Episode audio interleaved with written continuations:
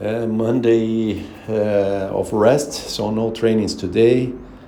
The very traditional day with no trainings. Uh, just after a week of many adjustments, I had to adapt and change many things last week because of the agenda. In fact, uh, I skipped two days of training, uh, but it was good that in the weekend I was able to catch up a bit and do all the sports again i was able to do the triathlon weekend so combining bike uh, running and swim uh, after maybe around one month one month without running i i got back to running but super easy.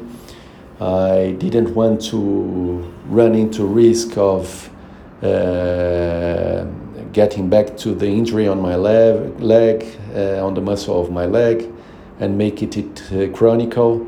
So I avoided it by running super easy, which was good. I felt my body okay in the weekend. And uh, the only thing is that I was not able to play my tennis uh, doubles yesterday because of the rain. But again, these are just some adjustments.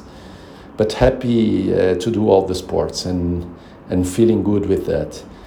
So let's see how I do this week. I will probably uh, try to increase increase the volume of trainings again, and let's see if I include uh, the running. And if I do that, I will do super easy to really take care of, of my injury so that I really uh, have it 100% and not uh, get back to some, some, some problem. So let's see how I, how I organize that.